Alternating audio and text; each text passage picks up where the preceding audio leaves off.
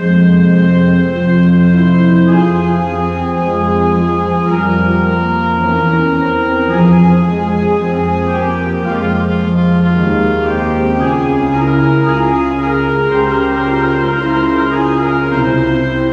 pessoal, sejam bem-vindos ao podcast Cinema em Cena. Esta é a nossa edição de número 122 e a 24 entrada na série Grandes Diretores. Como prometemos, né, há algum tempo, desde o nosso último podcast da série, que foi sobre o Orson Welles, neste programa vamos falar sobre os filmes de Andrei Tarkovsky, cineasta russo, que tem filmes é, considerados muito difíceis. Né? A gente vai falar aqui, por exemplo, sobre Solaris, O Espelho, Andrei Rublev, O Sacrifício, Nostalgia. São poucos filmes, são sete longa-metragens, é isso, Antônio? Aham.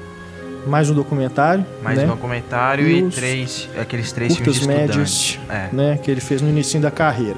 Então a gente vai fazer aqui um apanhado geral sobre a obra dele, falar sobre todos esses filmes e debater justamente essa questão. Por que, que é um filme, é um cinema tão difícil? É um- é- será que ele é realmente difícil? Será que ele é inacessível? Ou será que as pessoas que não têm paciência? Será que as pessoas, o espectador, é que é o problema do, do cinema do Tarkovsky? A gente vai discutir sobre essas questões aqui neste programa. Eu, Renato Silveira, recebo aqui para mais uma discussão no nosso podcast nossos redatores Antônio Tinoco Olá. e Estefânia Amaral. Nosso convidado hoje, mais uma vez, de novo no podcast Grandes Diretores, é o crítico de cinema Marcelo Miranda. Boa tarde, Renato. Boa tarde, Estefânia e Tinoco. E obrigado pelo convite novamente. E boa tarde, bom dia, boa noite a quem estiver escutando. Marcelo que escreve a Filmes Povo, onde mais? Atualmente. Ih, rapaz, confuso, né? Não, eu colaboro com jornais, Colabora, revistas, né? catálogos, mostras, Aham. festivais, enfim. Se, inclusive, se alguém quiser conversar, estou sempre disponível. É isso aí, vocês encontram também o Twitter do Marcelo aí no- na página do podcast, se você quiser entrar em contato com ele. Nosso e-mail para contato, se você quiser enviar pra gente alguma sugestão, alguma dúvida, alguma reflexão também, é só escrever para cinema, arroba cinemaencena.com.br.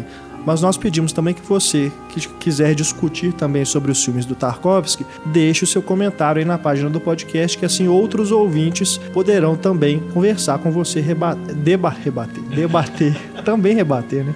Mas debater principalmente as questões que você quiser levantar. Né? O cinema do Tarkovsky que suscita tantas dúvidas, tantas questões, né? enquanto você assiste e depois você pode também discutir aí na nossa página. Nós temos um fórum aí justamente para isso.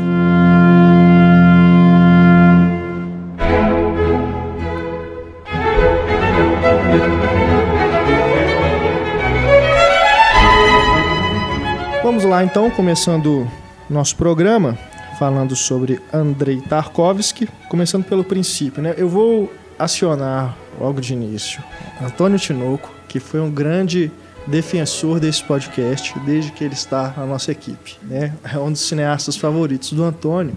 Então eu vou pedir para ele começar falando sobre o início da carreira do Tarkovsky, como que ele iniciou no, no, no cinema, é, de onde que veio essa inspiração. Ele que é filho de um poeta, né? É. Inclusive os poemas do pai dele aparecem em vários filmes. Então, fala um pouquinho desse início, Antônio, até a gente chegar aí nos primeiros longas. É, o Tarkovsky, ele, ele não tinha um interesse inicial por cinema. Acho que ele fez outros cursos, né, ao longo ali dos 20 anos de idade, mas ele ele tava um pouco sem rumo assim.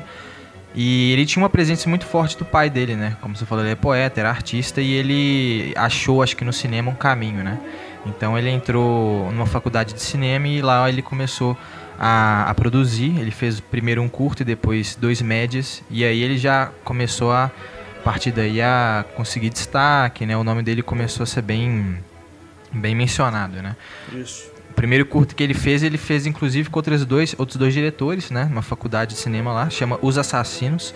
Ele fez em 56 e é baseado num conto do, do Hemingway. E é, e é interessante que é sobre dois mafiosos, né? É, e tem um clima de tensão que é, é bem construído, mas ainda não dá pra ver muito o cinema dele ali, né? Ainda tem tem muitos cortes, né? Tem uns enquadramentos interessantes, mas não dá ainda para identificar que aquilo é uma obra exatamente do Tarkovsky, né? Mas ainda assim, para quem é fã, é interessante ver esse, esse comecinho da carreira dele. Ele tem uma participação como ator, inclusive.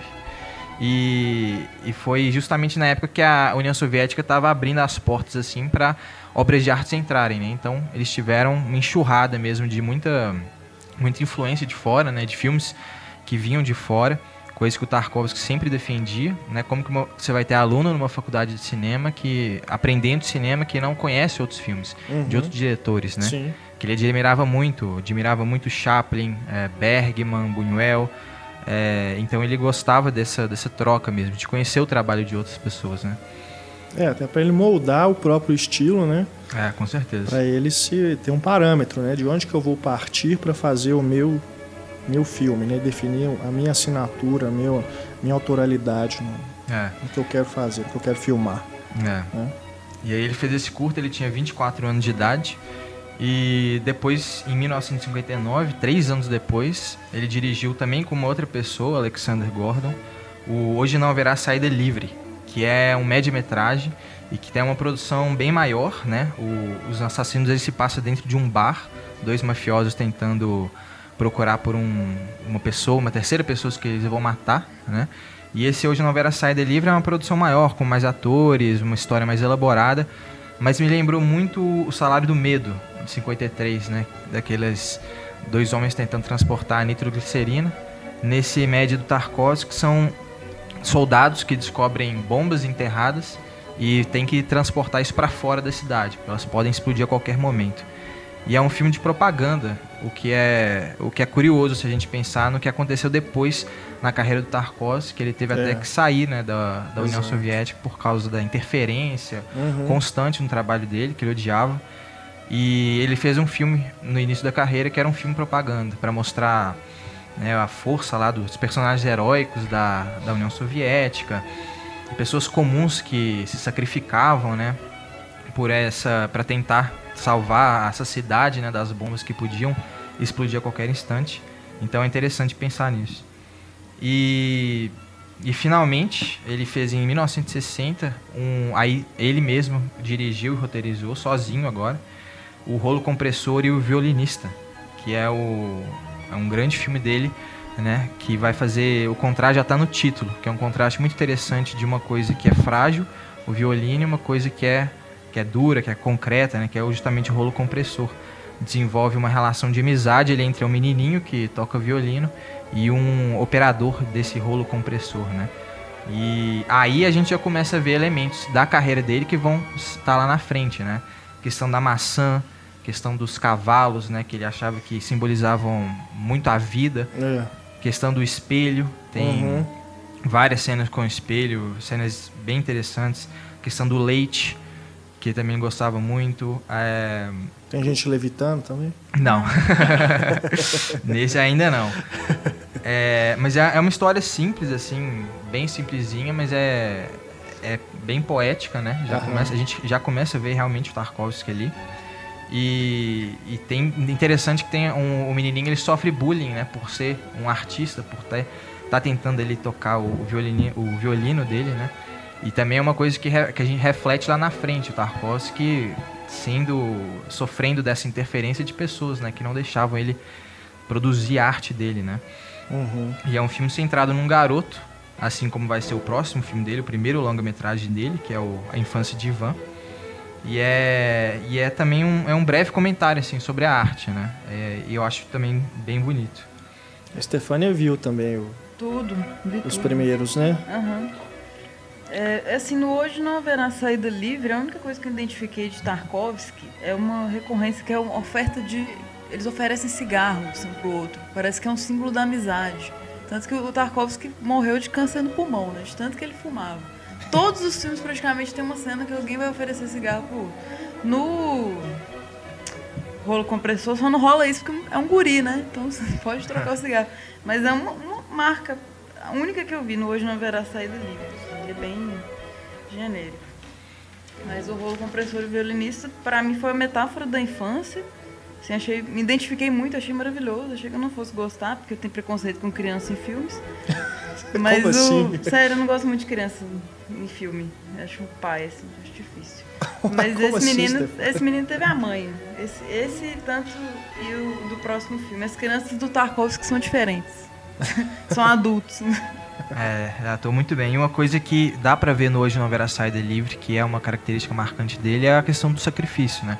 Como eu falei, aqueles soldados estavam sacrificando a a- as vidas deles, né? Pra tentar ali salvar aquela cidadezinha.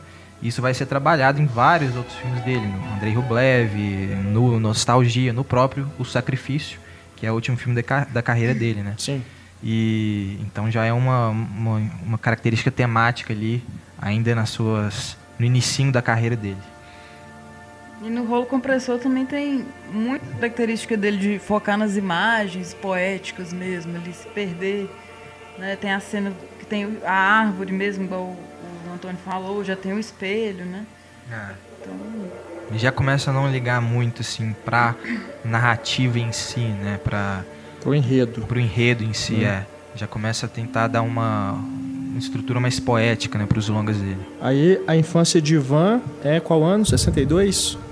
sim. Infância de Ivan 62, isso. Primeiro longa, não? É, primeiro longa, que inclusive já chamou atenção porque venceu o Leão de Ouro lá no Festival de Veneza. É, né? Primeiro já Só uma, uma observação com antes de entrar nos longas filme. era de que o, eu não vi os curtos, não, não conheço os trabalhos anteriores, mas o primeiro filme que, que, que, que o Tinoco citou, eu, eu, eu tenho que olhar a anotação porque eu anotei Tonico, aí eu preciso ficar esperto. É, que é o- Os Assassinos, já teve duas versões em longa muito impressionantes, né? Uma do Robert Siodmak e outra do Don Siegel. Sim. E é muito curioso que, é, que o Tarkovsky tenha começado por isso, sendo um cara muito não só ligado só ao cinema, mas muita literatura, né, a É, poesia. verdade. Então ele buscar num escritor em que a narrativa é o que mais conta, o Hemingway, né? Esse conto mesmo deve ter umas 5, 6 páginas. É, buscar o seu primeiro trabalho para depois ir depurando isso e deixando meio de lado, eu acho muito sintomático assim. Verdade. A Infância de Ivan, que é um filme sobre um garoto que trabalha como quase como mensageiro ali no campo de guerra, né? É, Ali, Segunda Guerra? Segunda Guerra Mundial. Segunda é. Guerra Mundial. E o filme já começa com uma sequência de sonho muito bonita, né? E já mostrando o na que- na questão formal da direção do Tarkovsky, né? Como que ele vai trabalhar a câmera ao longo de todo o filme, nos enquadramentos, né? A- a- O plano inicial mesmo, que aquela a câmera vai subindo na árvore, né? Até enquadrar o menininho lá no canto entre os galhos, né? Já, já é muito bonito desde o começo. Depois quando mostra ele já ali no campo de guerra, né? na- Naquelas ruínas, é, são imagens já impactantes desde o início. Né? Algo que ao longo da carreira toda do Tarkovsky a gente vai encontrar, ainda que eu ache que nesse filme ainda tem um eu não sei se ele vai buscar uma influência é, no expressionismo, justamente nessas imagens é, com ângulos né, muito fortes, assim, nos enquadramentos que ele busca fazer. A cena da casa, né? É. marcante isso porque é, Sim, é um momento de ameaça, né? E a casa tá toda destruída, toda queimada, né? E parece que ela fica apontando pro Uhum. Exato. Ivan, né? De forma É. ameaçadora. é algo realmente bem visualmente muito impactante. Não que ao, longo da carreira dele ele não vai fazer outros filmes com imagens tam- também impactantes, mas em termos assim é, de do, do- do grafismo da imagem, vamos dizer, parece que ele vai se soltando, né? Algo que é próprio da maturidade que, que um artista vai atingindo ao longo da carreira. Você vai pegar filmes aí mais para frente, você não vai encontrar imagens tão fortes nesse sentido, de você ver essas coisas, como essa cena que a gente está citando dos, dos pedaços de pau, né? Apont- como se estivessem apontando para o protagonista, né? É, você vai pegar depois os Solares, o Stalker e tudo, as imagens continuam muito bonitas, muito poéticas, mas eu não sei, elas atingem um nível mais. Como é que eu vou dizer? Me foge a palavra. Mais austero, não sei. É, é algo mais sublime, talvez. É. Ele falou que ele queria experimentar nesse filme bastante, né? Foi o filme que ele, ele, ele já era um diretor, mas realmente, como artista, eu acho que ele vai se concretizar mesmo só no Andrei Rublev, né? Porque esse filme ainda tem um ritmo rápido, né? Ele tem, Uhum. É, tem sim, movimento de câmera, coisa que ele vai abandonando, ele vai priorizando plano sequência, né? O É. sacrifício tem um plano de sequência inicial de nove minutos, É. né? E nesse filme não, ele vai cortando, ele ainda tá ele tava realmente experimentando ainda, tentando achar ali um estilo próprio dele. Mas novamente vem a questão do sacrifício, né? Dessa, dessa questão desse menino que, que, que trabalha, né? Um menino que é corajoso, que tem uma missão quase, trabalhando ali para os soldados da União Soviética. Um menino que perdeu a mãe e que tem figuras paternas, né? Dentro do exército. E a gente vê um comentário forte também em relação à crueldade da guerra, né? Sim. essa cena da casa é impactante, né? Porque é uma casa destruída e mora um, um velhinho mora lá, né? E o velhinho louco, meio que ainda acha que tá vivendo na casa, É. né? Então é, uma, é um comentário bem interessante, assim, sobre a- essa crueldade da, da guerra, esse aspecto ruim da guerra. Você ter uma criança como protagonista que perdeu toda a inocência, né? Perdeu Totalmente, né? a infância. A infância Isso, foi tirada dela. é, e isso vive só nos sonhos, né? Exato, é o Outra- refúgio dele. o refúgio dele. Outra coisa que também vai ser explorada nos filmes lá pra frente, né? O sonho é, uma. O Bergman falava que os- ninguém filmava sonhos como Tarkovsky, né? É, ele é praticamente o Ivan, o protagonista do filme, um homem no corpo de criança, né? Porque Aham. ele já ele é forçado a, a- a sobreviver por conta própria e encarar aquela crueldade toda sem ninguém para auxiliá-lo, né? Sem ninguém para acompanhá-lo. É, o, o, o- a infância de Ivan tem uma. Eu ia falar o nome de um curta-metragem, do Cavi Borges, que eu sempre confundo. A infância de Ivan ele tem essa coisa que, o, que, o, que foi passado aí já, de, de que, olhando em retrospecto, né, ainda tem um resquício de, de é, continuidade de ação né, que o Tarkovsky vai deixar de lado um pouco depois. Ali você tem um desenvolvimento, você tem um arco, né, quase um arco É. narrativo do Sim. personagem, que ele vai passar pelas agruras daquela situação. É, enquanto que, à medida que, que a obra, a curtíssima obra do Tarkovsky foi avançando, ele foi meio que se preocupando menos com isso. Né? Mas eu acho que a semente disso, de fato, está na infância de Ivan. E, e ele me lembra uma espécie de, de contraparte mais poética e menos brutal de um filme que seria feito quase 20 anos depois, que é um russo também, chamado Vai e Veja, que eu não sei se alguém já viu. Eu É. acho que a Stefania, com seu preconceito com crianças, talvez não deva ver. Esse filme é excelente. É, ele que ele é um filme de um garoto, né, num, num campo, num- numa área invadida pelos, pelos soviéticos, né, na, na Ucrânia, e ele passando, né, por, digamos assim, é um, é um, é um, é um- um longo trajeto de sobrevivência até culminar numa sequência meio delirante com uma foto do Hitler e uns movimentos do garoto realmente muito impactante. E eu tenho, eu tenho a impressão de que não duvidaria de que o, que o diretor do Vai Veja, né, ele, é, o Ellen Klimov, tenha de alguma maneira partido do Infância de Ivan Uhum. para, digamos assim, ir além, né, da maneira dele. Então acho que o Infância de Ivan também tem essa, um pouco essa importância histórica dentro do cinema russo, que sempre foi muito mais preocupado, pelo menos no cinema russo que a gente estuda e conhece mais, é com, com esse trabalho de, de, de vincular os planos para transmitir ideias, como é muito comum no Eisenstein, por exemplo, Uhum. e que o Tarkovsky aparece meio que transformando isso em narração para depois É. abandonar e fazer outra coisa. né? E é a última vez também que ele, é- ele faz uma adaptação de um conto de literatura, porque ele, mais pra frente no Esculpir o Tempo, ele se posiciona contra isso. assim, ele acha que o roteirista e o diretor devem ser a mesma pessoa, como ele geralmente fez né, na obra dele, para ter uma sincronia de ideias, para ser um filme autêntico. Então ele faz da vida dele mesmo cinema, igual ele fala no documentário. Então até o Infância de Ivan ele adaptou. Nos Assassinos, o Infância de Ivan também é um conto do Vladimir Bogomolov. então É, ele o- parou de fazer isso, ele sempre passou a escrever as coisas dele a partir de então. Mas O- os O Solares Stalker e o Solaris são inspirados são em livros. baseados né? em É, então livros. ele tá- é, é um ponto interessante por ele ser contraditório nisso, porque ele é contra. Não, o que ele falava é que ele, ele defendia que o, o diretor tinha que escrever o roteiro, Sim. sabe? E, e que ele... o roteiro, né? Eu acho que é uma autonomia de criação e sem ser refém da base, né? É. O que eu acho que na verdade é o que tem que ser feito, né? É, ele falava que Independente obras... se você parta de uma obra anterior, contanto que aquilo passa a ser sua, né? Uhum. Ele falava que obras clássicas da literatura não deveriam ser adaptadas, porque Ah, eram sim, da exatamente. literatura. É E que ele pegava justamente histórias que tinham alguns pontos fracos para justamente melhorar isso no cinema. Como ele fez nas imagens do, da infância de Ivan, né? Uhum. É aí que é um pouco a filosofia do Hitchcock também, né? Que É. sempre dizia que ele gostava de adaptar romances ruins, porque ele nunca correria o risco de, de, de falarem mal da adaptação dele, porque ninguém teria lido o livro mesmo. e aí ele fez isso com praticamente tudo. Os, pá- os pássaros não é o caso. Fui citar logo o único que é bom, né? que é o do Da- Daphne do Marie. Mas o Psicose, o Corpo que Cai, é, é, vários dos, livros, dos, dos filmes dele são de romances que ele, ele pelo menos, considerava ruins.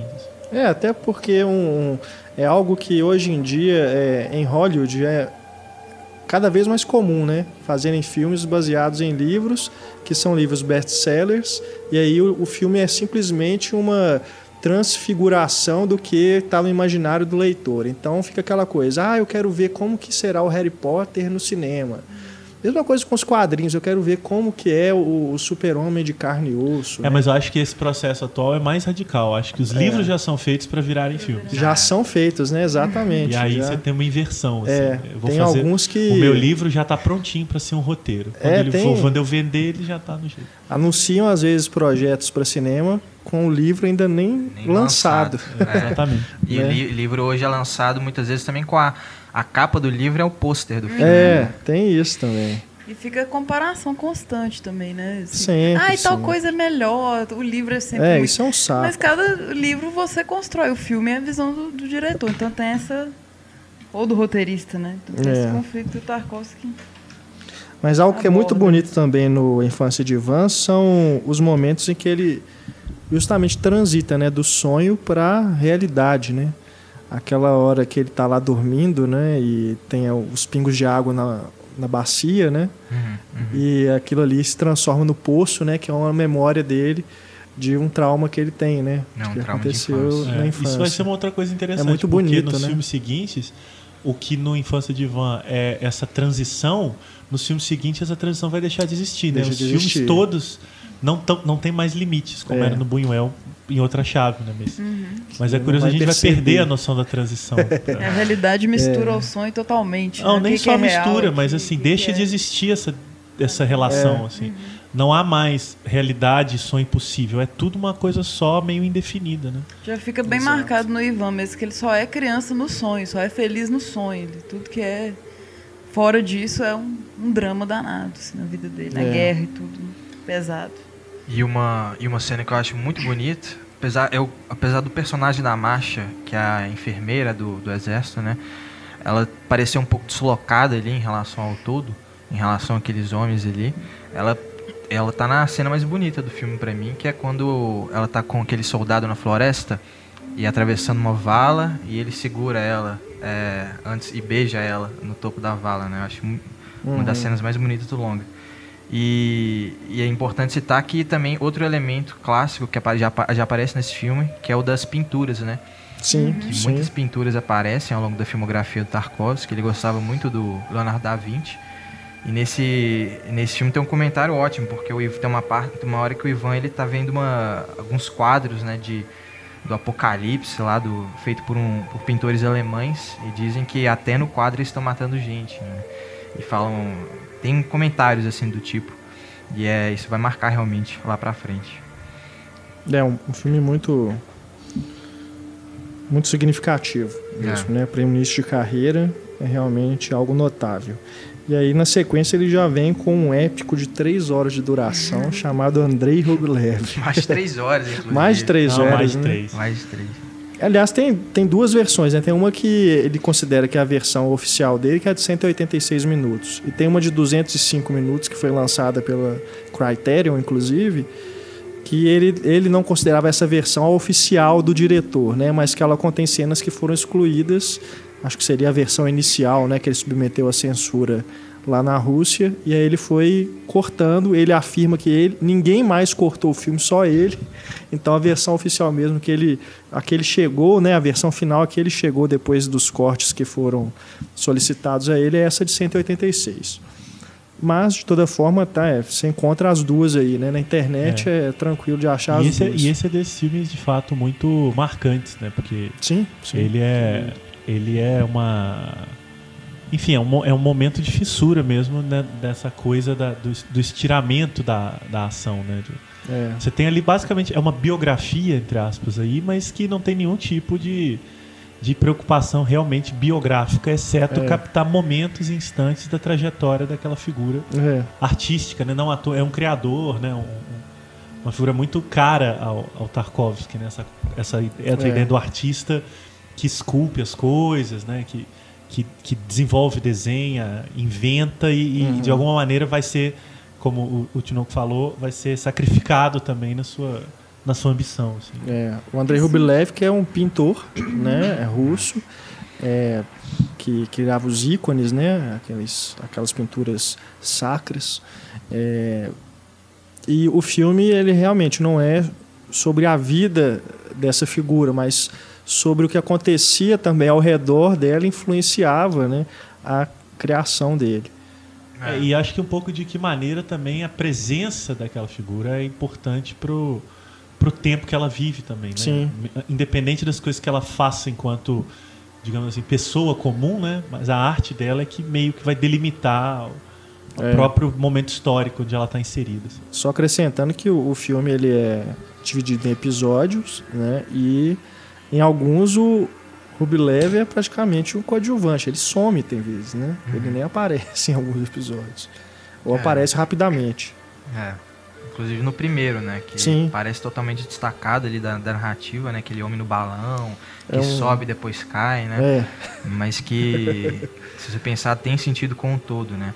Mas eu acho que é isso, assim. Ele Tem realmente- cavalo, né? Tem um cavalo, O cavalo. no chão, né? isso. É, mas eu acho que é isso. O filme é dividido em episódios por causa que o, ele, o Tarkovsky realmente não estava interessado em fazer uma biografia certinha, né? Ele cobre ele 24 anos da vida do, do Andrei Rublev, né? Espaçados assim, para fazer um comentário geral sobre a arte, sobre o que, que ele acha que é o papel do artista, a função do artista, o compromisso do artista com a obra de arte, né?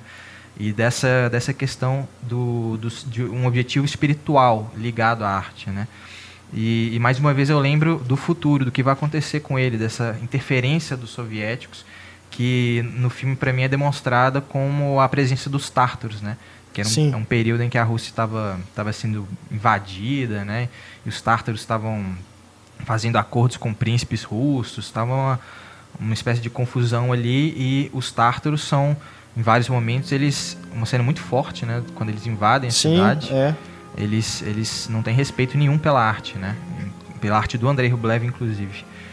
É, Isso é algo, inclusive, que para quem não tem é, um- uma, uma base histórica né, sobre essa- esse período da história da Rússia, talvez seja até um pouco difícil né, de É. você entender o que está ocorrendo ali. Eu sou uma dessas pessoas. Eu conheço muito a história da Rússia, não. Mas, é, de toda forma, claro, depois que você lê, é, entende a situação, o contexto, é, fica mais completo. Mas, de toda forma, mesmo você não conhecendo, ainda assim, né, o, o objetivo do filme não é realmente fazer um, um tratado histórico do que, é- do que foi aquele período, mas sim realmente mostrar como que está o artista inserido ali, como a gente pontuou aqui. E, é, e é muito também irônico, tava olhando as datas, né? Esse filme já teve uns. demorou quatro anos para ser feito entre o Infância de Ivan e esse, né? Sim. Quer dizer, ele já começava a sentir as dificuldades de fazer o cinema que ele queria. E o seguinte, a gente vai falar daqui a pouco, ele demorou seis. Né, o que já vai foi diminuindo um pouco também o período de criação dele. E uma coisa que eu não me lembrava, mas folheando o livro aqui que o Tinoco trouxe, né, que, que é meio que uma não é nem exatamente uma autobiografia, mas uma série de reflexões do Tarkovsky sobre a própria obra, que o, o Ivan tá no filme, né? Ele faz o, faz o, um fabricante de sinos, né? assim. É. É, Quer dizer, quatro anos depois ele já não era uma criança, para tranquilidade da Stefania. É, mas ele já, já tem ali essa camaradagem também aparecendo ali. esse episódio, O- inclusive, é quase um filme dentro do filme, É, né?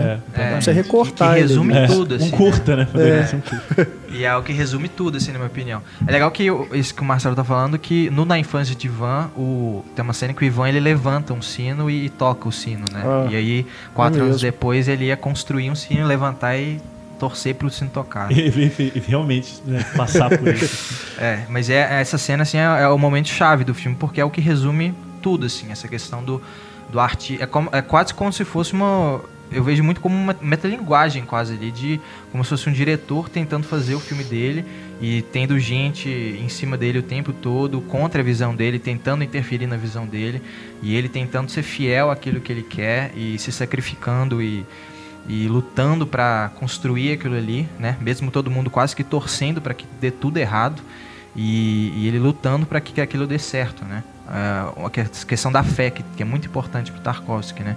Desde o início o Ivan tinha fé que aquilo ali ia dar certo Uhum. e aí ele realmente se sacrificou e, e isso no longa aparece de forma muito muito forte, né? Eu acho um- uma grande cena do filme. É, essa coisa da fé, é, eu acho que o Andrei Rublev ganha um peso maior também. Inicia um pouco esse cinema litúrgico que o Tarkovsky vai fazer dali em diante, que são quase os, os filmes sem, sem necessariamente rela- se relacionarem com a religiosidade, mas eles vão ter um, um pensamento muito, acho que mais espiritual mesmo, né? De, de- dessa, desse ideal da, da, da, da crença e da, e da busca por uma energia superior aí que os personagens vão estar sempre atrás. E o Andrei Rublev acho que é muito sintomático nisso e também nessa, nessa questão também que o Tinoco falou de vincular a própria trajetória dele enquanto criador, né? Curiosamente, o podcast anterior do Orson Welles é basicamente também o mesmo tipo de história, né? Você tem É, um cara que foi tolhido ao longo de toda a carreira e, e- e- e passou a, a, a, a- a própria carreira inteira tentando não ser tolhido, né? assim. é. Então acho que você tem Tarkovsky aí, só que num, num aspecto um pouco menos. é, mais resignado, né? Dirigiu menos, sofreu muito, teve depressão, morreu de câncer, mas provavelmente. Eu sempre achei que Tarkovsky morreu de tristeza. O filho dele veio ao Brasil, acho que é filho mesmo, na homenagem dele na Mostra São Paulo, falou isso, falou, ah, meu pai morreu sofrendo muito, porque não conseguia mais trabalhar e tal, Uhum. por conta dessas coisas todas. Então acho que tem ali um aspecto pessoal também muito forte que ele já incorpora bastante, eu acho, na, nessa. Não chama nem de trajetória, mas nessa visão pro, pro Andrei Rublev mesmo. É um filme muito, muito sintomático. E esse É. filme ele foi exibido, depois de ser proibido por um tempo, ele foi exibido no Festival de Cannes, né, no, no- na madrugada, para tentar evitar que ele ganhasse um prêmio. Mas ainda assim ele ganhou. O pessoal fez maratona lá e tal, quatro horas da madrugada, viu o filme e ele foi premiado. Então, tentativa frustrada. E eu acho que essa trajetória da arte que a gente está falando aqui é realmente é muito fácil você sair dela, né? Acho que por isso que o Tarkovsky eh, lutou tanto nisso, né? Você vê dois personagens desse, do Andrei Rublev eh, dizem muito sobre isso. O Kirill, que inicialmente é amigo do, do Andrei Rublev, mas ele, a gente vê claramente que ele, ele tem objetivos quase mesquinhos em relação É. à arte dele, né? Sim. Ele está muito mais preocupado em ser amado pelos outros, em ser reconhecido pelos outros, coisa que o Tarkovsky achava que não tem nada a ver com a arte. Você não, está produzindo arte para ser amado, para ser louvado, né? Você não tá você não vai virar um ídolo do- da- das massas, né? E o personagem do Teófane- Teófanes, o grego, que, que é um artista bem experiente, um artista já reconhecido, mas totalmente desacreditado com o próprio trabalho, né? É personagem que acha que ele vai ser esquecido em breve, que ninguém mais vai lembrar dele e que parece que ele assim como André Rublev teve a, a crise de fé, né? O Teófanes também teve a crise de fé e, e foi vencido por ela, né? É muito fácil ter crise de fé quando você está nesse caminho difícil, que é o caminho de produzir arte. Uhum. Então, realmente, a persistência, que é uma coisa que a gente nota, tanto no Andrei Rublev quanto no Boriska, né, na construção daquele sino, é é uma característica, eu acho, que o Tarkovsky quer falar, do que, que é o, o que, que o artista tem que ter né, para produzir arte. Sem dúvida. O filme também termina com cavalos. Né? Os cavalos são Termina figuras cavalos. presentes. Né? Inclusive, é interessante que, como você mencionou, ele considerava o cavalo como um símbolo da vida. Da vida. Você tem aquele começo, né, que o cavalo está deitado e se levanta, né, É. tá meio se estribuchando ali no chão. No meio Da- da, narrativa, um cavalo morre. É, na cena da invasão, Da invasão, né, tá. uma cena, É. inclusive, que o cavalo morreu mesmo, né, Ele- eles mataram o cavalo um no tiro de set. espingarda na cabeça do É. cavalo. Tadinho do bicho, não É. pode. E termina com a cena super simbólica também, né, dos cavalos, a mais de um, né, no, num pasto já, né, como quase que uma libertação, É. Nesse final também é interessante notar que é o único momento do filme em que há cores. Sim. Que ele mostra finalmente as obras do Rublev, né? Ele vai passando a câmera lentamente sobre algumas das obras mais é, consagradas dele. É, e aí você tem acesso justamente à arte dele, né? a arte dessa pessoa que, que é o protagonista, ou seria o protagonista do filme. É. Mas. Que a- porque durante o filme todo você não tem acesso ao que ele está fazendo ali como artista, né? Você não vê ele Você pintando. não vê ele pintando, É. né? E é impactante justamente por causa disso, né? Sim. Você- primeiro, você não tem conhecimento da obra dele, assim, direi com detalhes durante o filme. Você tá lá durante três horas e, sei lá, 10 minutos, não sei. 205 minutos. É, 205 minutos vem no filme todo em preto e branco. De repente, vem a cor.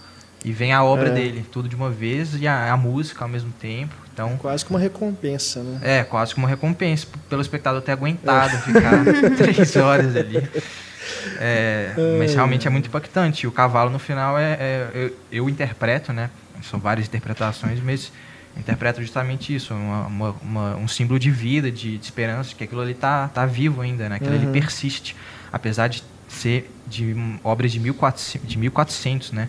Século XV. Então, até hoje persiste essa obra dele. É, e e na- nesses momentos que ele mostra os quadros, a gente nota também que as pinturas estão bem desgastadas, né? Sim. Ele sim. vai bem de perto, assim, você vê os detalhes que tem alguma coisa ali que já está deteriorada, que não foi restaurada nem nada. Bom, aí vem o espelho. Não, Solares. Ah, é o anos Opa, depois. desculpa, o espelho 72. É só dois anos depois do Solares. Então aí, ali trabalhou muito. Confundi aqui nas anotações, mas vamos lá para o Solares, que é Solares é ficção, Ficção científica, científica. do Tarkovsky, né? O 2001 da carreira dele. Ele, inclusive, ele não gosta de gêneros também. Outra coisa que ele fala no documentário é isso, né? Que ele gostaria de se ver livre dos, do estigma dos gêneros. E no Solares é o filme que ele mais recrimina dele mesmo, porque ele não conseguiu isso. Todo mundo cultua o, o Solares como uma ficção científica. só Mas porque se passa numa estação é, não, espacial. eu não costumo não gostar de ficção científica, vocês sabem já.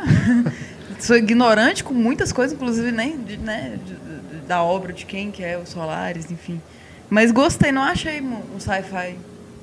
É porque é Achei justamente um isso. Ah, uma questão de ambientação Né? só, né? É. Só Sim, isso. é É uma nave espacial e pronto. É, só um É. detalhe, né? Como 2001 Sci-fi, também, né? Sim. É uma questão de ambientação. E mais do que isso, né? Não só, mas é, optar por, por ambientar aque- aquela, aquela estrutura e aquela pequena história ali naquele lugar também tem um pouco esse aspecto, eu acho, de busca de transcendental, né? No espaço. Que, que também eu acho que 2001 se encaixa nisso. Que ali é onde as coisas nascem, né? Onde o universo brota, é onde, onde não há nenhum tipo de pré, né? Não tem pré nada, é tudo ali, tudo que surge ali, eu acho que é dali para diante, não tem para trás. Eu acho que não é à toa que você um, um- artista como o Tarkovsky decide fazer um filme como Solaris assim, porque ele vai pegar no primitivo da coisa, né? Na, na base do ser humano, que é essa essa ideia do universo mesmo, acima das coisas, sabe? É o filme dele que literalmente se passa no céu, né? Então, É. no- no- no- a escolha pelo aspecto de ficção científica também passa um pouco por ali, não só de colocar uma história dentro de uma nave, por exemplo. Sim. É. E, e voltando ao que a Stephanie falou, realmente ele, ele recriminava o, o pouco filme, eu acho que é o filme que ele menos gosta, mas justamente porque ele não conseguiu eliminar esses elementos clássicos da ficção científica, né, de efeito especial e tal, o que como ele conseguiu em Stalker lá na frente, Sim. que ele conseguiu eliminar tudo, né? E como curiosidade, inclusive a gente falou de 2001, né, que muita gente acha que é uma resposta ao 2001 do Kubrick, ou Solaris. Ele não gostava de 2001. Ele achava que era um filme estéreo, um filme sem sem o aspecto humano que ele tanto gostava, né? E então por isso que muita gente acha que é uma resposta, porque aí se o 2001 tá se voltando para fora, né, para o universo mesmo, para essa questão de exploração do universo, ele está se voltando para dentro. Ele dá um passo atrás, fala não, vamos voltar para o inconsciente humano, para o que está tá dentro da gente, né? Vamos refletir primeiro aqui antes de refletir lá fora. O filme é de 72, né? O homem tinha acabado É. de pisar na lua, etc. É aí, quatro anos, cinco anos depois do 2001. Exato. Quatro anos depois. Quatro anos. É. Eu achei um, o filme que ele mais valoriza o amor mesmo. Assim, nos outros é sempre uma relação difícil entre casais e pesada. Nesse é um, um amor puro, idealizado mesmo. assim. Então, Achei fantástico, adorei mesmo Solares, adoro. Ele lida com temas, né, que temas de perda, né? Sim. Que acho que talvez sejam mais fáceis de o público assim que, que geralmente considera o- os filmes, né, os outros filmes do Tarkovsky inacessíveis, né? É mais fácil de você sentir algo, né? Uma linguagem mais se universal ali, identificar né? com alguma coisa ali, né? Com o personagem que ele está É. vivendo ali, né? No momento em que ele tenha contato com aquele lugar estranho, né? E o, que, mais estranho do que o lugar, as coisas que estão acontecendo ali, né? Depois que aquela aquela tripulação eh, se perdeu. É, é uma entidade viva, né? O É. Solaris, que pega, digamos, elementos da memória de cada um Uhum. e cria cópias, né? Uhum. De que vão justamente confrontar. A pessoa tem que se confrontar com essas cópias, né? Esses, essas partes do passado que muitas vezes estão ligadas a remorsos, né? A relação do Chris com a esposa dele. Eu vejo muito remorso ali de, de, uma, de uma situação que aconteceu com a esposa dele Uhum. e que parece que tá na cabeça dele até, até aquele tempo e parece que o Solaris vai obrigar ele a se confrontar com isso, né? A se redimir, talvez. É realmente uma trajetória interna que ele vai ter que passar, né? E, e por falar nisso, eu tava até curioso, porque eu não vi o Solaris do Soderbergh, né? Também eu- não vi. Vocês não, não Pô, eu vi. não, não, não, eu acho que o, o Solaris do Soderbergh apanhou mais do que merecia, assim. Não é um filme de todo ruim, não. Não é, não é picaretagem. Na verdade, talvez tenha sido o último filme do Soderbergh que eu vi e falei, pô, legal, porque depois... E, aliás, eu sempre gosto de comunicar que eu aposentei o Soderbergh há uns quatro filmes, assim. Porque no caso dele não pode dizer anos, né? Já que ele Aham. filma insanamente. A, a cada vez que ele diz que vai se aposentar, ele filma quatro, né? Então, É, exato. é fogo. assim. Mas, mas não, é claro, é um remake. Na verdade, não é exatamente um remake, é uma outra adaptação do mesmo Do romance. mesmo livro. Mas como o filme do Tarkovsky tem esse peso todo, chamavam de remake, remake, remake. Mas na verdade ele adapta o romance. Eu nunca li, né, o romance do Lema, mas reza a lenda que até de uma maneira mais fiel. Até porque o Soderbergh não é exatamente um artista. né? É, É, o Tarkovsky pega o romance ali e re- reinventa. isso. Mas, enfim, acho que por curiosidade antropológica vale a pena ver, sim. Tem, tem seus momentos, tem um tempo que o, o Soderbergh, em geral, não, não permite aos próprios filmes. Agora, óbvio que não há comparações possíveis, né? Uma outra É. coisa, é outra proposta. E, foi, e é um filme que foi feito para ser blockbuster, né? George Clooney Com certeza. e tal. né? Mas que acabou não funcionando exatamente porque não tem perfil de blockbuster. Sim. Mas fica de curiosidade. Agora, o filme do Tarkovsky, eu não tinha comentado ainda, é, eu acho uma das obras-primas dele também. Assim. E de Sim, fato, talvez sim. seja o mais fácil dele, mais até do que A Infância de Van. É. Porque, enfim, ele lida com alguns códigos que o espectador é pouco habituado àquele tempo diferente do Tarkovsky não sofre tanto. Uhum. Ainda que seja um filme é, ma- mais, mais, é, mais preso a essa ideia de tempo dele, né? Mas, por exemplo, ele não trabalha com referências históricas nem nada disso. Ele trabalha com a pura referencial visual. É. Ah, e até porque é um filme também muito fácil de delimitar do que, que ele está falando, ainda que a gente nunca Pois saiba é. direito. É. Mas você sabe, tem a coisa da cópia, a mulher, a tentativa de recriar a vida e tal. E... Mas é um filme que eu acho realmente impressionante. assim. É, e até pelo fato dele ter sido lançado numa época em que a ficção científica estava mais forte né, no, no cinema, é, com outros filmes que são realmente mais com viés mais comercial do que o, o Solaris. Mas de toda forma, você lembra do, Tar do Tarkovsky, que o primeiro filme que vem à mente é o Solaris. Né? A maioria das pessoas vai lembrar do Solaris mesmo. Eu, go- eu gosto muito de uma frase do Tarkovsky, que ele disse a respeito do nostalgia, que a gente ainda vai falar, que ele fala que o homem carrega o universo dentro de si. E é justamente isso, o universo ali no Solaris que ele está explorando é o universo interior do, do protagonista, não o espaço, É, né, o ficar espaço muito claro, sideral, mas o espaço interno da E vai ficar pessoa. muito, muito é, presente quando o filme for tem cena na Terra. né? É. Que, na verdade, não é exatamente a Terra, mas é a cabeça, enfim, Aham. mas que ele, ele realmente cria dentro da, da- da própria ideia do sonho um mundo próprio que, Sim. que continua no espaço, né? Digamos assim. Uhum. É. Interessante. Eu achei as cores dos Solares um pouco atípicas no Tarkovsky, assim, um pouco saturado, umas cores muito vivas. Geralmente ele tem uns tons mais assim, musgo, verde, muito sépia que ele usa, né? Então esse, a cor no, no Solares me chamou muita atenção. assim. É, nessas cenas de, da, da, da memória dele, principalmente, né? É muito colorido mesmo. saltam muito, né? E dá mesmo esse aspecto onírico, né? O espectral, não A sei. levitação ele começa a fazer a partir daí, assim, né? No- que ele vai usar depois, né? Na primeira É. vez é no solar. Nesse É, caso, de certa é- forma, é- até no, no a Ivan, ver, né? né? A hora que o cara tá lá no balão no começo do filme, de certa forma é uma levitação. No Andrei Rublev. Nossa. É, no Andrei Rublev, é, desculpa. ah.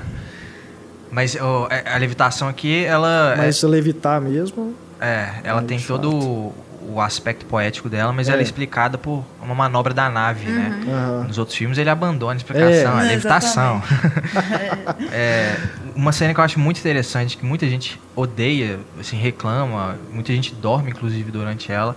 É uma cena logo no início, onde ele fica bastante tempo mostrando uma, uma estrada, né? Como se, como se tivesse colocado uma câmera em Uhum. frente a um, a um carro e ficasse, deixou a câmera rodar, né? E, e achei interessante porque aquilo foi gravado no Japão, foi filmado no Japão, né? E, e que ele queria justamente dar um- uma impressão de tecnologia que o- pro filme, né? Justamente por ser uma ficção científica, futurista e tal. E aí ao mostrar essas rodovias do Japão que, que se cruzam e o, trânsito intenso, né? E aquilo ali impressionou muito a audiência da União Soviética naquela época, que não estava acostumado com aquilo, né? Então acho bacana. A música do bar também, do início, que, que acompanha o filme, ela marca bastante os Solares. A gente vai ouvir. É. Já lembra dos Solares. É. Embora pareça, eu achei que me lembrou bastante a música do Barry Lyndon, que é do Schubert. Eu falei, gente, eu já ouvi essa música. Aí fui olhar no Barry Lyndon pra, pra ver se era a mesma do bar, mas é uma do Schubert parecida. É. Então a gente começa a entender mais de música clássica através dos filmes.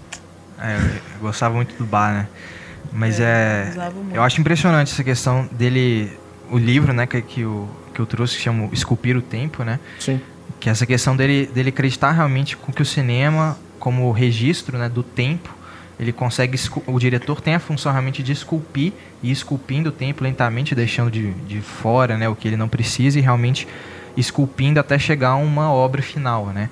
E eu acho interessante isso, porque realmente a partir daí ele vai lenta, é como se ele fosse lentamente revelando detalhes, né? A gente percebe isso muito bem no, no Solaris desde o início, quando a gente vê o personagem cai uma chuva e o personagem não entra na casa para se proteger, né? Ele fica lá tomando a chuva. A gente começa a perceber a angústia, né? No- nos pequenos detalhes, né? Isso é uma das coisas que eu mais admiro nele, como ele consegue traduzir mensagens assim em pequenos detalhes, né? Esses símbolos que ele usa, o cavalo, a levitação, são as pequenas coisas que, que dão uma ideia geral da obra. É, vale recomendar muito o livro Esculpir o Tempo, tranquilo de achar É. para comprar essa edição da Martins Fontes, né?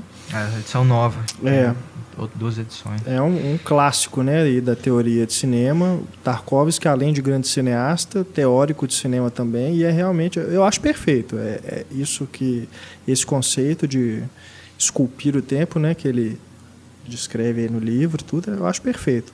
Definição do que é o cinema. Concordo muito. Mas é, você estava na sessão de Solares lá na Mostra de São Paulo, no Cinesesc? Não. Não. Solares eu Do- não consegui ver. Do 2001 você foi? Não. Pô.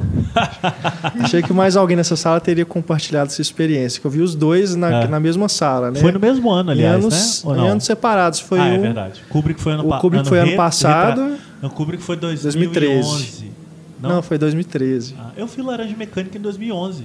É, Ah, é, é porque eles fizeram uma Depois, versão, né? Ah, eles, então é uma exibição só É do. Laranja Tem razão, Mecânica, né? Tem razão. Depois teve a A retrospectiva, completa. E o Tarkovsky foi no ano Foi anterior. no ano anterior. É. Então eu pude ver o Solaris e o 2001 Ah. naquela sala que é, É. formidável, né? Lá eu vi o espelho. E não, também Foi- deve ser uma foi experiência incrível Uma também. coisa impressionante. Assim. E o Andrei Rublev eu vi no, na Cinemateca. É, Foi, não- foi legal também. É, mas também. não era o Cinecec.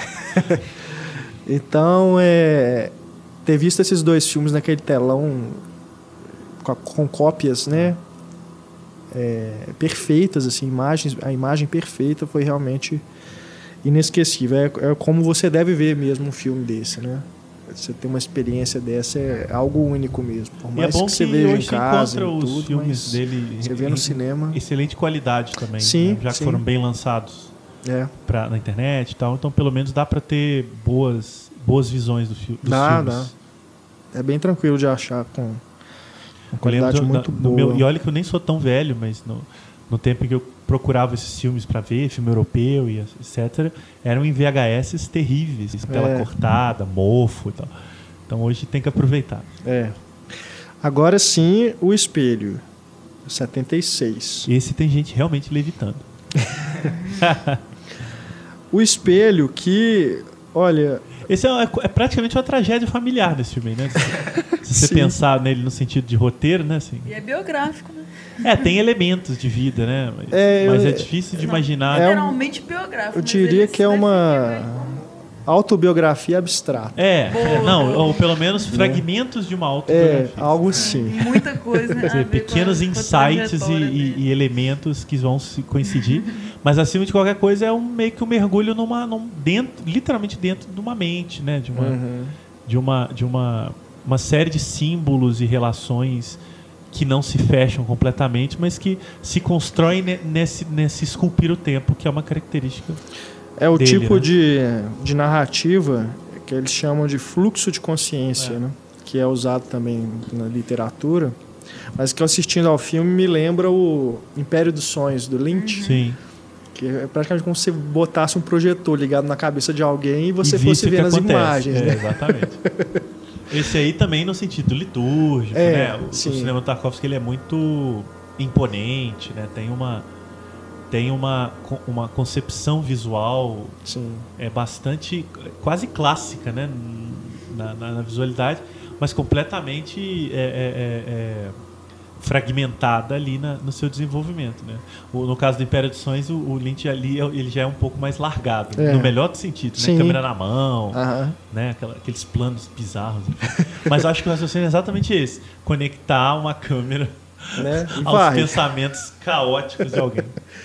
Esse filme ele começou o- como um projeto, como uma, ele estava querendo entrevistar a mãe dele, né? É, ele queria fazer um filme onde ele pudesse entrevistar a mãe dele, talvez intercalar algumas outras cenas de, de memórias do passado, mas ele viu que não ia perceber e que o ideal seria realmente construir uma narrativa, uma estrutura, pelo menos, onde ele pudesse relacionar o, só o presente e o passado mesmo, né? E cenas da memória dele, como a gente já falou, né? É, também um filme que tem uma primeira cena muito intrigante, que parece destacada do todo, que é um, um menino gago, né? Aprendendo É. a falar. E tem imagens de arquivo de soldados né, da, da União Soviética durante a Segunda Guerra Mundial. É, então, realmente é uma, é uma estrutura bem solta que o, o Tarkovsky quis, quis montar né, nesse espelho, que, que seria justamente esse lugar onde, onde a gente pode, a gente olha para o espelho, a gente vê a nossa alma, vê as nossas memórias. Né? Acho que o objetivo dele era esse, ele construiu um filme com muitas memórias dele, mas que outras pessoas também pudessem ver as suas memórias ali, né? No, no Esculpir o Tempo, no início, ele, ele bota, coloca várias cartas que ele recebeu por causa do espelho e algumas é, lincha- quase que linchando ele, né?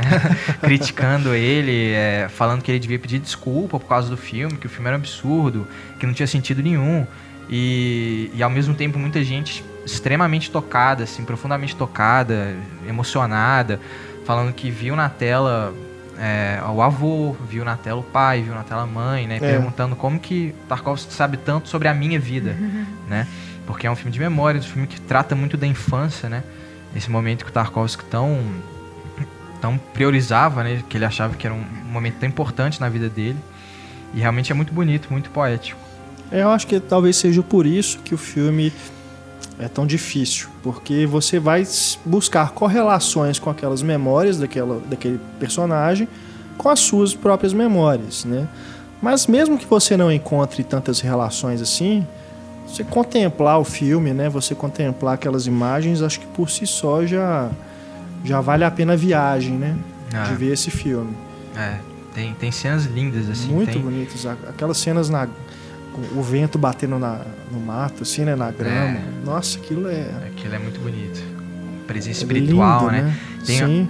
Uma, a minha favorita, eu acho que é da casa pegando fogo. Nossa. né? que, que é uma cena muito bonita, começa com os elementos sobrenaturais que ele gostava, né? Que um copo cai, é uma toalha cai da mesa e tal. É. E um movimento de câmera contínuo, realmente, que, que vai até o lado de fora da casa e mostra aquela, aquela habitação pegando fogo e a, goteira caindo com a grama verde, né? Quase como uma união ali do, de fogo, água e terra. Então, aquilo ali é lindo. É, fogo é outro elemento que o Tarkovsky, assim, É. explora muito, né? Os elementos da natureza, assim, que ele- essa relação íntima que ele priorizava, né? Relação mais da com a natureza, relação espiritual, que ele priorizava em relação a- a- ao, ao consumo, né? A relação material e tal, que ele achava que as pessoas tinham. Eu acho que o filme também carrega muito essa ideia do próprio espelho, que já está no título, como um reflexo de alma, né? De, desse personagem que está em busca dele próprio e tem construções espelhares no filme muito, especialmente mais pro final, né? Se eu me lembro bem, muito, muito poderosas assim visualmente, assim que dizem muito da- dessa ideia do de uma figura um pouco é, é, é, em busca de algo, né? Um pouco intangível, um pouco transcendental, mas alguma coisa que ela, que ela não sabe muito bem. Talvez um sentimento que não tenha nome, assim, mas que ele vai buscando. Assim, né? É. Vocês diriam, vocês concordariam, na verdade, que é a partir desse filme que o Tarkovsky fica difícil mesmo? Ou fica mais autoral, mais dele. É a partir daí que as pessoas realmente começam. Quem fala que tem preguiça do Tarkovsky é a partir desse filme. Eu acho que já, já tem um ensaio no, no Solaris para ele chegar arrebentando no, no É, espelho. o É, espelho- porque o Andrei Rubilev ele tem três horas de duração, mas se é difícil você ver é por causa disso, porque É. você tem que ficar muito tempo na frente do filme, né? Agora, é o linear, espelho né? O Andrei é é linear, linear. exato. É bem tranquilo. Agora, já aqui, não, você precisa ter uma abstração, né, uma os imersão na referenciais são proposta. outros, né, assim. Totalmente, né? É, outros no sentido mesmo de relação com o filme também, né? Sim, sim. É, não, não- não há mais aqui o mesmo referencial que tinha nos filmes anteriores. E aqui ele já começa a radicalizar bem a ideia do tempo. E não é só do tempo como o tempo que a gente mede, mas acho que o tempo do plano também, sabe? De, de acreditar que manter a, a- a- o tempo do plano é manter também uma, uma certa noção de relação com quem vê, sabe? Então, acho É. que ele acredita muito nisso. E, e o corte, pro, pro, né, a montagem para o Tarkovsky, ela é muito precisa. Né? Ele, não, Muito. ele não vai cortar para pular para a cena seguinte. Ele só vai cortar quando aquele plano já deu tudo o que tinha que dar. E isso pode durar um minuto ou pode durar dez. É. Ele Né? falava- E, e você meio que mora dentro do filme, na verdade. Acho que a partir do espelho, Uhum, você habita junto com, com os personagens daqueles universos. aí, né? perfeito. É, ele realmente acreditava nisso de você tem um plano, você começa a estender a duração normal dele, você chega a um ponto onde a pessoa fica entediada, mas se você continua estendendo, você começa a ganhar inte- a- o interesse dela, né? Se você estende ainda mais, quase que ao limite mesmo, você consegue atingir um outro nível realmente, um nível quase que transcendental, com um plano sequência longo, né? E, e a montagem realmente é, eu acho que é o que faz o filme, é o fundamental do filme. E ele demorou bastante tempo para fazer essa montagem. Ele tentou várias vezes, ficou dias tentando achar uma, uma maneira de relacionar e conectar aqueles elementos. Até que um dia ele montou e deu certo. E aí É. surgiu o filme. Nossa, e esse, esse referencial do tempo dos planos também vai, vai, enfim, vai virar uma, uma- um propulsor de vários outros, outros artistas, né, outros diretores, inclusive hoje muito utilizado. Quer dizer, em Minas mesmo a gente tem o Carl Guimarães, que é, é- é assumidamente inspirado nessa, nessa noção do Tarkovsky e tal, e que vai ser muito contrária à própria tradição do cinema russo, né? Que é muito vinculada à montagem rápida Uhum. desde Ziga Vertov, É. Eisenstein, né? É, que, que, que é uma montagem muito acelerada e muito preocupada em transmitir ideias muito rápido, né? Que aí vem muito da tradição do cinema de propaganda também, do- da Revolução. E o Tarkovsky vai negar toda essa tradição para fazer, de fato, um, um cinema muito mais é, crente dessa, dessa, dessa continuidade da, do plano na retina e na mente. Aí, nesse sentido, ele se aproxima muito da pintura também, né? Na- nessa obrigação que o, que o, que o, que o interlocutor, né, o público, vai ter de, de fato, é, é, é, se relacionar com aquele, com aquele enquadramento, com aquela imagem ao longo de, ao longo de vários outros que vão se articulando, né? É. Então, de fato, são outras relações, outros referenciais. Não acho que tem chatice nenhuma nisso, na verdade. É, é só uma outra relação. Me lembra aí, aliás, me lembra não, eu faço a ligação com o Antonioni, que é outro diretor que ele, Ele gostava. gostava muito, né? e que também você encontra nos filmes planos longos em que você tem que olhar durante bastante tempo, né, para a tela, é, para aquilo que está acontecendo naquele momento, né, até que vem o corte. Então, depois no, no documentário foi não documentário depois que ele sai da Rússia, né, o tempo de viagem, né? É, já é, ele já fez nostalgia. Então. É, que ele fala, inclusive, do Antonioni, fala que gosta demais da, da simplicidade com que ele consegue fazer os filmes e é, elaborar esses planos né, mais longos e tudo. Entre outros cineastas que ele também fala nesse filme. O espelho, para mim, ele atingiu, assim, igual quando uma banda acha o estilo dela, no espelho, assim, ele chegou lá. Então, para mim, é o mais perfeito dele, além desses elementos oníricos, assim, ele continua trabalhando, né? Ele trabalha muito a questão da culpa, do medo, da morte, né? Religião, filosofia, ah. todo esse questionamento. E é um filme que é, foca muito no feminino, assim, na visão que ele tem do feminino, a mulher mesmo. A relação com a mãe dele, né? Isso. né? É. Que é muito importante. Vai ser refletida lá na frente, no, no nostalgia, no, no sacrifício também. Verdade. Agora vem o Stalker, 79. É, que é a, a, não ficção científica. É. é. Mas ele é... demorou cinco anos. É. As coisas estavam ficando feias já. Stalker é um filme bem estranho, né? é, mas, mas aí você tem também uma depuração Sim. de um estilo e de uma Sim. crença mesmo, né? De, de negar os referenciais para partir de nenhum. É. Né? De, de uma coisa da zona, né? Uma, é um lugar, é um, ou um não lugar, assim, é.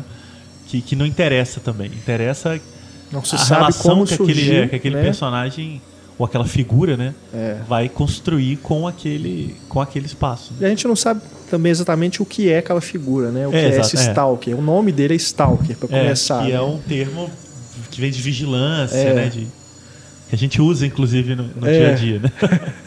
e os outros personagens também não têm nomes, né? É. Eles são referidos como professor e o escritor. É, são, são tipos, são é. é. talvez ba bases, né? Talvez representem tudo e nada, né? Eu acho que é um é. filme muito de dicotomias também. É, em resumo, né, sobre o que é, o que, o que a gente vai acompanhar ao longo das duas horas de filme, é que esse, esse sujeito, o Stalker, ele é uma espécie de guia que leva as pessoas a essa zona proibida, né, que é um lugar é, remoto, inabitado, em que, sei lá, ocorreu alguma coisa, aquela área ficou isolada. Né, e as, ele leva as pessoas lá é, em busca de um lugar onde os desejos delas se realizarão, que ele chama de o um quarto. Né? É, então ele vai guiando essas pessoas lá, o escritor e o professor, né? não são as primeiras pessoas que ele leva lá, eles tem até um sistema bem estranho, né, de usar umas porcas amarradas num, num pedaço de pano para poder descobrir se não tem nenhuma armadilha no caminho, né? para eles também não, não, não se perderem ali naquele local. É, então é isso, base, resumindo, né, isso, mas o filme não é sobre isso. Exatamente. Não vão achar que é né? essas você coisas fez, aí. Você fez, você fez milagre aí, é. conseguindo achar um fio. Né, labirinto, essas coisas. Né? Esses quartos, ao contrário de, de realizar sonhos e de ser uma coisa boa, na verdade te leva para o seu pior subconsciente, assim. É. A sensação é terrível de, de encarar seus demônios e, e assim, eles se odeiam, né? É, sim. Então é, é, terrível. Eu achei muito difícil o filme. Muito mesmo. Assim, ele, apesar de eu admirar o estilo do Tarkovsky, adoro os planos longos. Nesse eu acho que ele exagerou mesmo. Assim, na, no ele trem. Testou, não, aquilo foi, foi uma superação, assim. Porque nem sempre a fotografia era tão bela igual é. ele utilizava em, pleno, em outros planos. É né? pelo local, né? Onde é, o filme se passa. Sempre né? essa umidade, Desde esse mofo que ele explora. Então, às vezes, é, é ele conseguiu esse incômodo que ele estava querendo, é. esses planos longos, assim. A gente fazer questionamentos profundos e pesados. Mas é, mas eu acho que tem muito a ver com o que você falou de ser do inconsciente, né? uhum. né? Eu acho que realmente o que importa não é saber o que é a zona exatamente, o que é o quarto, se aquilo ali é, as causas daquilo ali, né? O que acho que importa é realmente a trajetória que eles que eles tomaram, né? Essa trajetória que mais uma vez é uma trajetória interna, né? Eu vejo a zona muito muito próxima de Solares, de ser esse lugar que a gente não sabe exatamente se é uma coisa boa uma coisa ruim para a pessoa, né? Mas é, mas de qualquer forma é um pretexto para a pessoa se conhecer, uhum. né? Realmente são pessoas que a gente vê que são pessoas angustiadas, pessoas infelizes, né? São as pessoas que a zona aceita ali. E, e, a gente tem esse personagem do Stalker que novamente reflete vários outros personagens do, do Tarkovsky. De ser essa pessoa que tem uma missão, tem uma, uma fé quase que inabalável, né? De realmente transportar essas pessoas para a zona, de ser um guia dessas pessoas. E, e, e lembra muito Borisca, né? Borisca e outros personagens. E de ter essa, esse compromisso mesmo. Essa, essa, essa dedicação toda, né? De ser de, de dar um pouco de esperança para as outras pessoas, às vezes nem pensando nela, nela mesma, né? Mas de dar esperança para os outros. Eu, eu acho que no Stalker é mais do que também é, é um filme da evidência, né? Assim, quer dizer, aqui, aquilo é o que é, né? E, e não cabe muito a gente de fora meio que conseguir compreender o que é, né? A evidência é aquela, você tem aquela figura é, um pouco dominando aquele espaço, né? E, e nós de cá é, é, é, é, um pouco que testemunhando aquela, aquelas relações e através dessa construção espaço e tempo do, do, da visão do cineasta. Então é um filme de fato quase um objeto, na verdade, eu acho. É. Que, em que buscar qualquer outro tipo de relação com ele tende ao fracasso, na verdade. Uhum. Porque, é. porque não é exatamente desse ponto que o Tarkovsky parte. Ele parte de um outro princípio, uhum. que é o de filmar uma, uma certa evidência espiritual mesmo, acho. De novo, essa é, ideia da fé, não a fé no. Sim, sim. não a fé em imagens, mas uma fé de algo, né? Assim tá presente ali. O também. conflito que... que... eles têm também com o que eles querem é muito interessante. Tem uma hora que ele fala, eu sou um vegetariano desejando um bife. Esse conflito é, uhum. genial, assim. Tem os outros elementos, desculpa ter te, Não pode falar. Antes de te cortar, né? que é o, o, cão, que eu adoro, que ele coloca em outros filmes também, o cachorro. Assim, a hora que aparece o cachorro, eu fico feliz. Ah, cachorro Ivan. aliás, Criança ele... não, né? Cachorro Criança pode. Não, é. cachorro eu adoro. Não cachorro falando, por favor, né? Ele tinha uma relação muito próxima com o cachorro dele mesmo, Sim. né? O Dak. Não, gente. Que eu comprei lá na mostra, na época que teve a retrospectiva, o livrinho com os fotogramas, as fotos que ele tirou né, de Polaroid. Tem várias do cachorro. Tem várias do cachorro. Eu, li eu não comprei. Várias do cachorro. É bonitinho demais. E lá tinha exposição também com essas fotos, os originais. E o cartaz da mostra, A vinheta né? tinha o cachorro, A vinheta né? tinha o cachorro, é. era. É, muitos era, era desenhado, né? Era uma, uma aquarela, né? Aham. Uhum. tem um momento também que tem uma coroa de espinhos, assim, que ele, o Stalker fica meio Jesus, assim, tem umas cenas muito, muito legais, muito marcantes. Eu achei que nesse filme, se tivesse o ator que ele gosta muito, que é o Oleg Yankovsky, eu ia gostar. Porque ele é lindo, ele é o, o divo.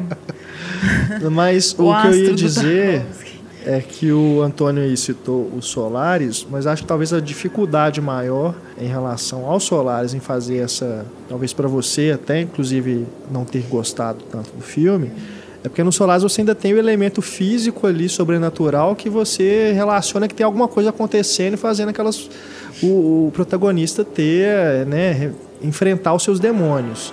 No Stalker você não tem nada desse tipo. É, é. tudo invisível. Quase um né? anticlímax constante é. o filme, né? Eu, eu, fiquei também, na primeira vez que eu vi, fiquei constantemente esperando que algo fosse uhum. acontecer, que a zona fosse realmente se manifestar de uhum. alguma forma, né? Realmente fosse colocar uma armadilha. É totalmente ali. sugestivo, né? É totalmente o, sugestivo. Era a cabeça realmente das pessoas e você não tem acesso ao que está na cabeça dessas pessoas. É. A não ser. E você também não sabe se tem realmente algo de fato sobrenatural naquele lugar. É, eu, a eu não acho ser que é mais é pra frente, né? É. Mais no final do filme você vai ter alguma indicação. Alguma ali, indicação. Né? Tem o né? telefone, né? né? Que é uma coisa meio sinistra. Tem um telefone ali. Assim. É, ele vai dando dicas é. assim de que alguma coisa não é não é tão racional assim, que existe realmente uma algo de sobrenatural na zona, né? A questão do telefone tocando. Aquela sala com aqueles montes de areia, a né? A sala que, com um monte de areia. Que é. talvez seja a imagem do filme que mais foge assim do restante, né? Porque é, é algo que vai que tem ali uma uma fotografia mais estranha, né? É. O resto do filme é tudo muito, muito seco, muito cru, né? Que passa naqueles, nesse esgoto, né? Aquelas coisas em ruínas. O túnel, né? Que... né? A fotografia é complicada, não túnel... é uma estética fácil. É. Uma estética... O túnel que ele cria mesmo. toda uma, uma tensão, né? Você fica com um clima de tensão ótimo, mas aí O túnel não acontece nada no túnel, né? É, tem uma cena meio Indiana Jones ali, né? Eles atravessar o fosso ali. Eu cheguei a questionar se eles foram pra zona mesmo. Foram pra zona hoje. É, se eles foram... Porque tem uma hora que eles estão no bar conversando, antes da viagem, e depois tem essa hora de novo. Então eu falei, será que eles estão conversando sobre isso? Não foram pra lá e foi só a imaginação. E tem a, a, quando mostra a família dele também, a mulher e a filha, é imagem em sépia. Depois, quando faz a viagem, já não é mais. Volta pra. pra Ah, isso é, né, isso é o, interessante. o momento que ele usa o sépia. A filha dele também né, não tem a- o movimento da perna. Tem uma cena linda que ela tá se movimentando. Até parece com o Ivan mesmo. A gente pensa, nossa, ela voltou a andar. Mas aí assistam o filme pra descobrir. se ela voltou a andar. Se era o desejo mais profundo dele, que a filha dele voltasse a andar. Se ele conseguiu isso. É, sem, sem dar spoiler, eu acho que realmente o, o Longa oferece uma série de questionamentos, né, sobre a questão da zona, se aquilo ali realmente era verdade, mas realmente a cena final pra mim define um pouco o que que é, É. o que realmente aconteceu e tal, e é uma cena linda assim. E, e como curiosidade, o, o- eu li uma entrevista com o Tarkovsky que ele tinha um plano de fazer uma sequência do, do Stalker. E como ele morreu antes, ele não conseguiu, né? E a sequência, a ideia é ótima, que ia ter o, os mesmos personagens, né? Não o escritor e o professor, mas ia ser o Stalker novamente. E ele ia ser uma espécie de. Ele ia ter perdido total esperança, ele, ter, ele teria sido vencido pela crise de fé que ele experimenta no filme. E aí ele ia, ele ia começar a sequestrar as pessoas e trazê-las para a zona à força.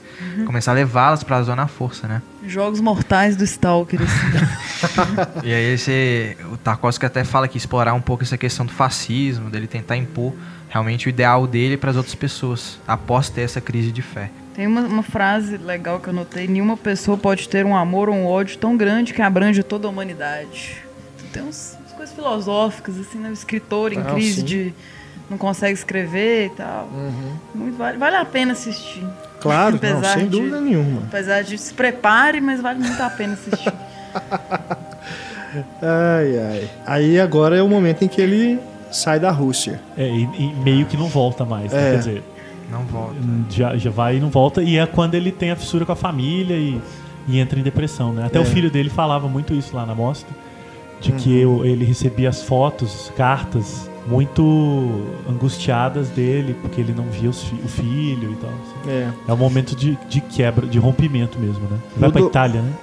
É. Isso. Aí ele faz o primeiro documentário, Tempo de Viagem, com o Tonino Guerra, que com quem ele fez o roteiro do Nostalgia, que será o, o próximo longa. Né? O tempo de viagem. Ah, é verdade. O tempo de viagem foi feito antes, né? É, É verdade. e nesse documentário ele já expõe as inquietações É. dele, né? Tem Em algumas cenas dos isso. próximos capítulos que É. vai ser no, no filme que ele vai fazer mesmo.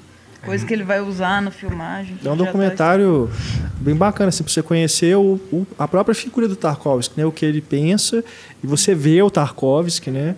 Você pode ver É o bem Tarkovsky legal. bebendo Coca-Cola, de shortinho, Ele, ele, muito tô- bom. E seu bigode. ele procurando ali locações pro filme, Sim. né? Ele, ele falava que o, o Tonino levou ele para vários pontos turísticos, né, daí da, da Itália lá, mas que ele não queria isso, né? A gente realmente não vê isso no Nostalgia.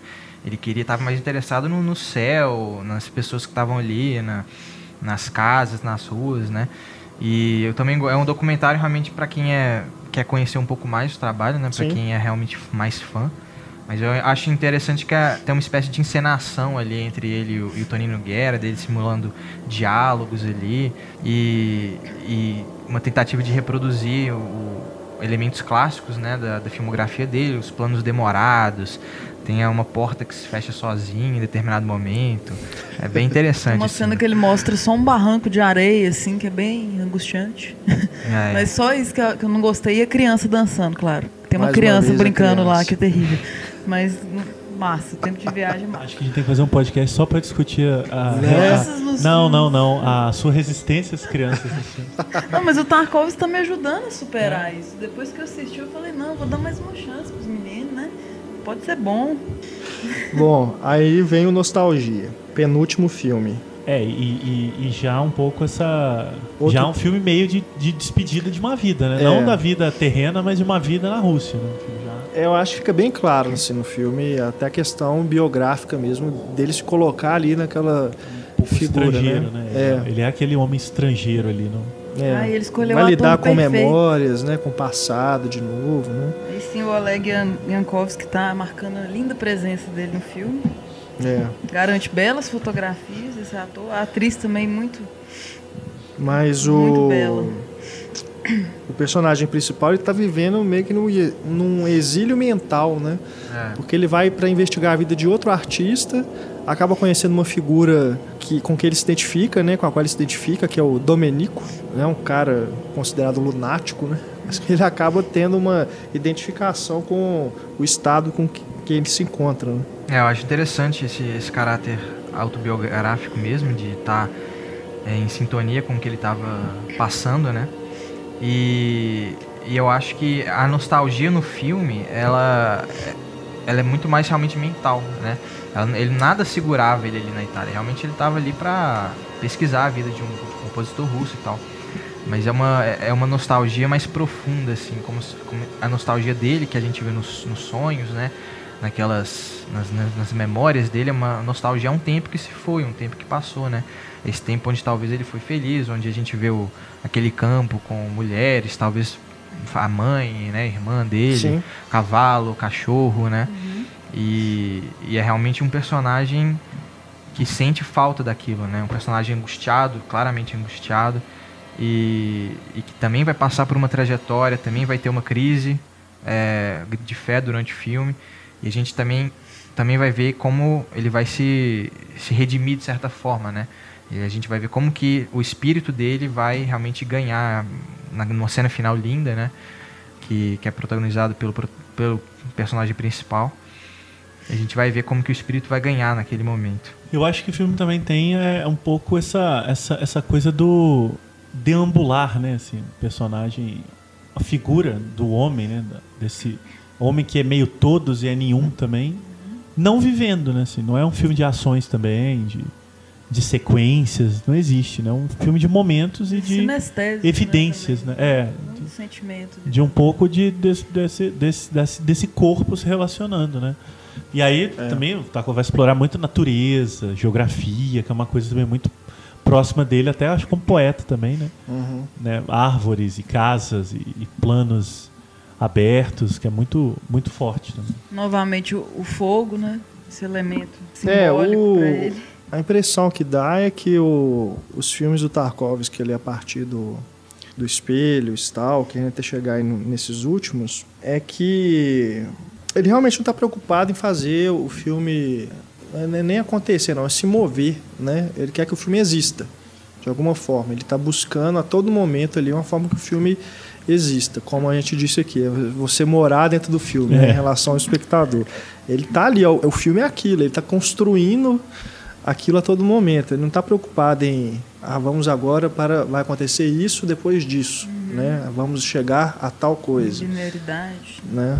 E é como contemplar um- uma exposição de arte mesmo do filme dele. Assim. A gente está vendo o quadro e tem tempo para olhar para aquele quadro e refletir. Né? É longo bastante para permitir isso mesmo, essa contemplação da arte mesmo que ele faz. É. É, tem momentos muito bonitos no filme, né?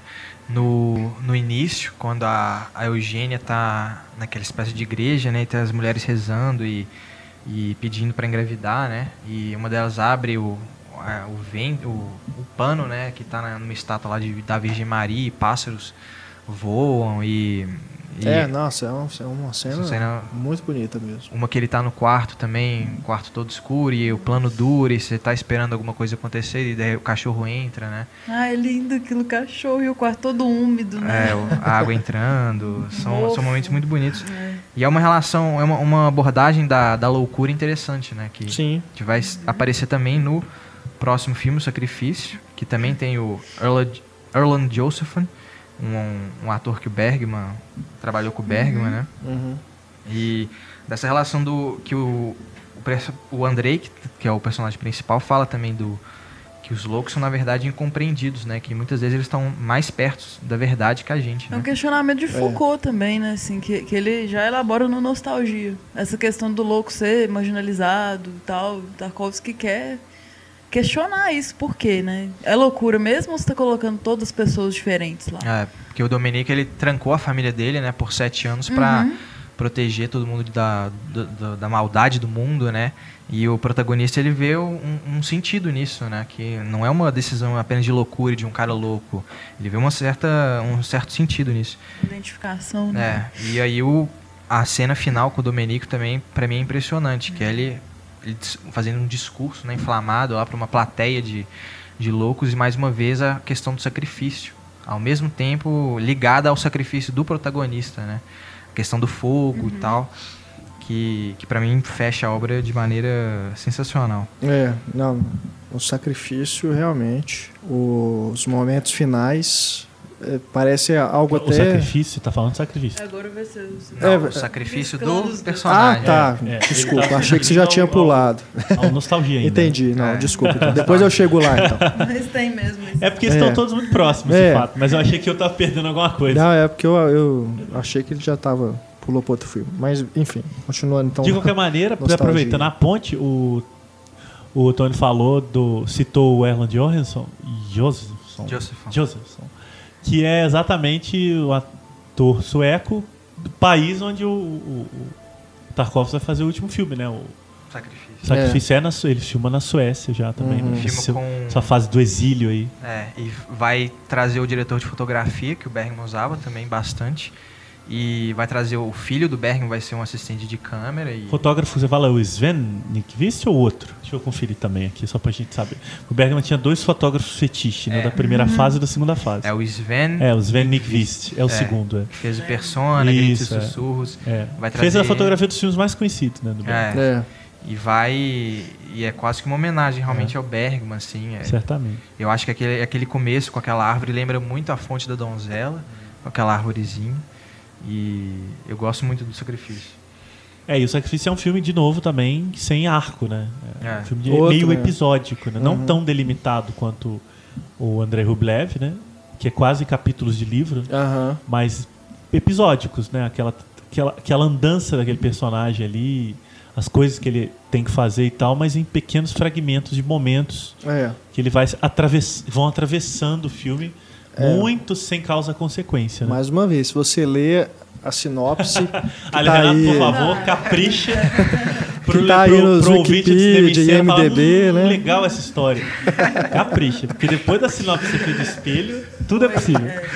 Não, eu ia só comentar assim, que se você lendo o que você encontra aí de, no resumo, né, do, do que é a história do filme, você vai encontrar depois que você assistir, assim, Cada frase acontece, uma no começo, uma lá no meio e uma no final. Isso, Entre isso acontece tanta coisa que é, não, não é possível descrever. Movimentos e. Como é, que você, como é que você faz sinopse de um filme de movimentos? Pois né? é, não tem como. De corpos e de olhares e ambientes, Mas espaços. Mas sinopse é. do sonho que você teve essa noite. É. Assim, né? tanto de elementos aleatórios e fragmentados. Não, e os monólogos assim, também, né? É, e muitos, que são muito bons, é. inclusive. bem Exatamente. um livro mesmo. Grandes você, reflexões. Você sensação de estar vendo o filme, eu estou lendo um livro. Não, eu estou lendo um livro. É. Né? Ou estou vendo um quadro. Logo no começo, quando ele está falando sobre a civilização, né? Uhum. Com o filho lá na floresta, que o filho some, deve dar um susto nele. é tão engraçado assim. É muito bom o que ele fala, é impressionante. E eu acho que o filme também vai trabalhar essa é ideia da, da, da ascese, né? Da, da, da, da, da ida a um plano superior, né? Uhum. Não, não religioso, mas espiritual de novo. Né?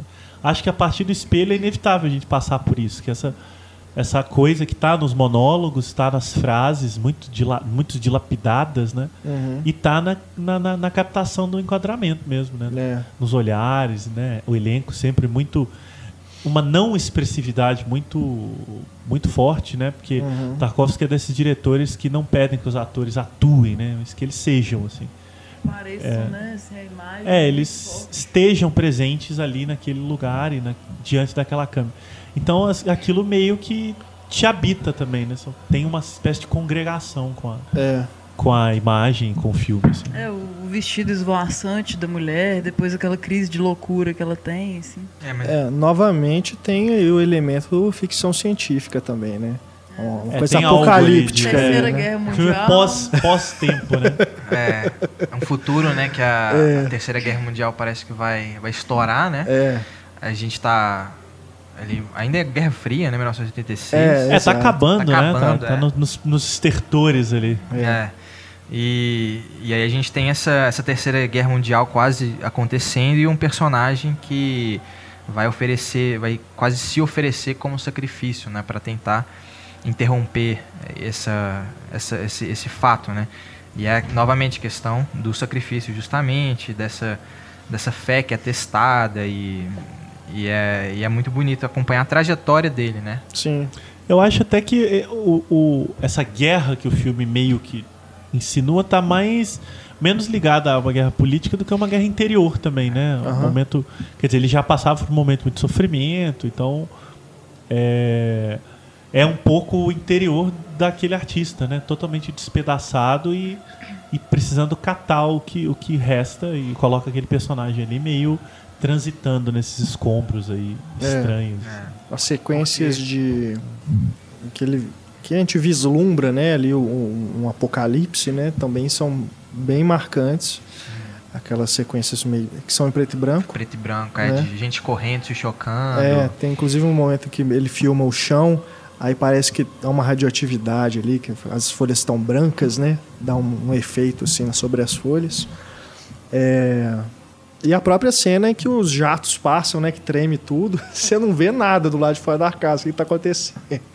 Mas você vê o terror todo que aquelas pessoas vivem na hora que aquilo, aquilo acontece, né? É a E forma que eles depois, são como o cara fica desesperado. É. E no desespero, aí ele recorre a Deus Uhum. para tentar encontrar uma saída. Aí vem aquele, o- a figura do carteiro, né? Ah, que é o adoro. melhor amigo dele, que é ótimo. Parece o também. Jaiminho, assim, ele chega e é íntimo da família e tal, vai ficando.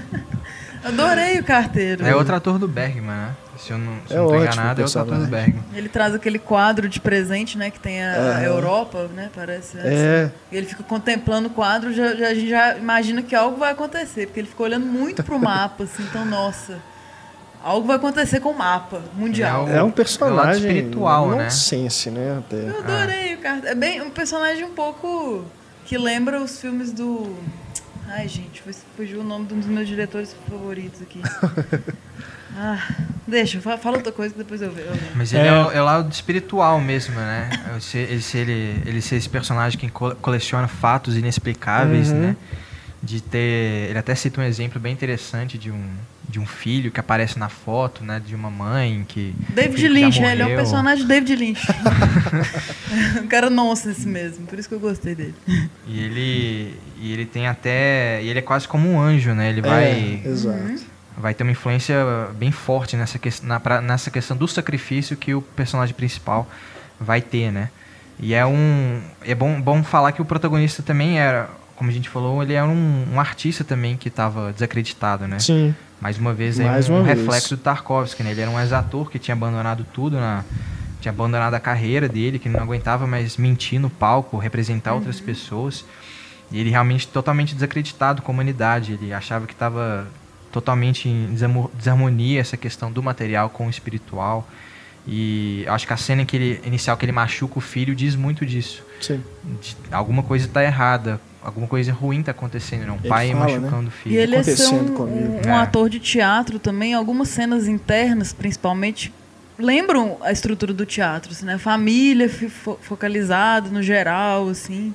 Tem uma cena linda, muito delicada, que a, que a menina coloca uma pera equilibrada no, no- na perna, assim, do, do pai. Uhum. Isso ficou na minha cabeça. Achei, É. Aquela menina, achei ela mística, assim. Achei fantástico o personagem dela. Agora- Também não faz nada, você não sabe quem é, é tudo filha. Mas só dela aparecer ali, igual o Marcelo falou, já te marca de alguma forma, sensível. É, e, e- e a gente tá falando muito desses hiatos dele, e eu tava folheando de novo o livro ali, e lembrando de que ele escreveu o próprio livro nos hiatos, né? Quer dizer, Uhum. se alguma coisa serviu, foi para gerar o livro. assim. É. O que não tivemos de filmes, a gente teve de, de livro, que é um livro hoje referencial mesmo. Tem os diários também. né? Sim. Tem- é um outro diários, livro, né? É um livro É. mais grosso. E que foi, eu acho que é um pouco, não é tão organizado quanto o Aham. Espírito Tempo, que é um livro que ele publicou. Os diários é meio que uma junção de, de coisas escritas ao longo dos anos, e bilhetes, e É. Mas é, roteiros, né? é, mas é bem emocionante também pra quem quer conhecer mais o, a, a obra do Tarkovsky, que ele vai falar realmente de tudo, assim, da opiniões dele de outros diretores e da vida realmente dele. Tem até os últimos escritos dele que ele faz assim um dia antes de morrer, então É, É bem tocante. imagina. Mas a gente não falou da, da, da última cena do filme, né? Exato, que é, temos que falar dela. pra mim, é uma, uma das maiores da filmografia dele, que é um plano de sequência único, que ele Uhum. teve que, inclusive, refazer. Exato. Que da primeira vez o, Imagina. a câmera, acho que não, deu um problema com a câmera, né? Eles ele não conseguiu né? filmar, tiveram que reconstruir toda a casa de novo e Nossa. filmar de novo, né? E é, É uma legal coreografia é uma maquete, né, daquela casa. Muito legal, que ele olha pra maquete. É. Assim, muito doido aquilo. Mas a coreografia é impressionante dessa, dessa cena, né? Sim. Você vê que cada um tem o seu, um, seu papel, cada um faz o que, o que foi mandado ali e o resultado é... Você vê cada personagem ali, é pra- uma cena pra você rever, né? É, com certeza. Ah, sim, Já que ela foi momento- refeita, também se reveja.